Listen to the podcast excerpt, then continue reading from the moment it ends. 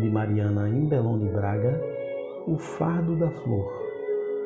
Cinza o dia em que ficou instituído que toda bela, dócil e frágil deve ser sempre a flor.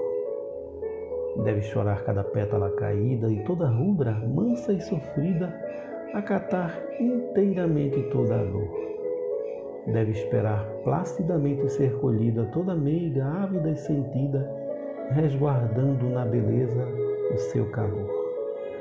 Ah, que lido engano se comete ao crer que em seu lugar ela fragilmente permanece, entoando vossos hinos de louvor. Não confundir doçura e docilidade, nem na calma longamente aprendida, uma ausência de luta com ardor.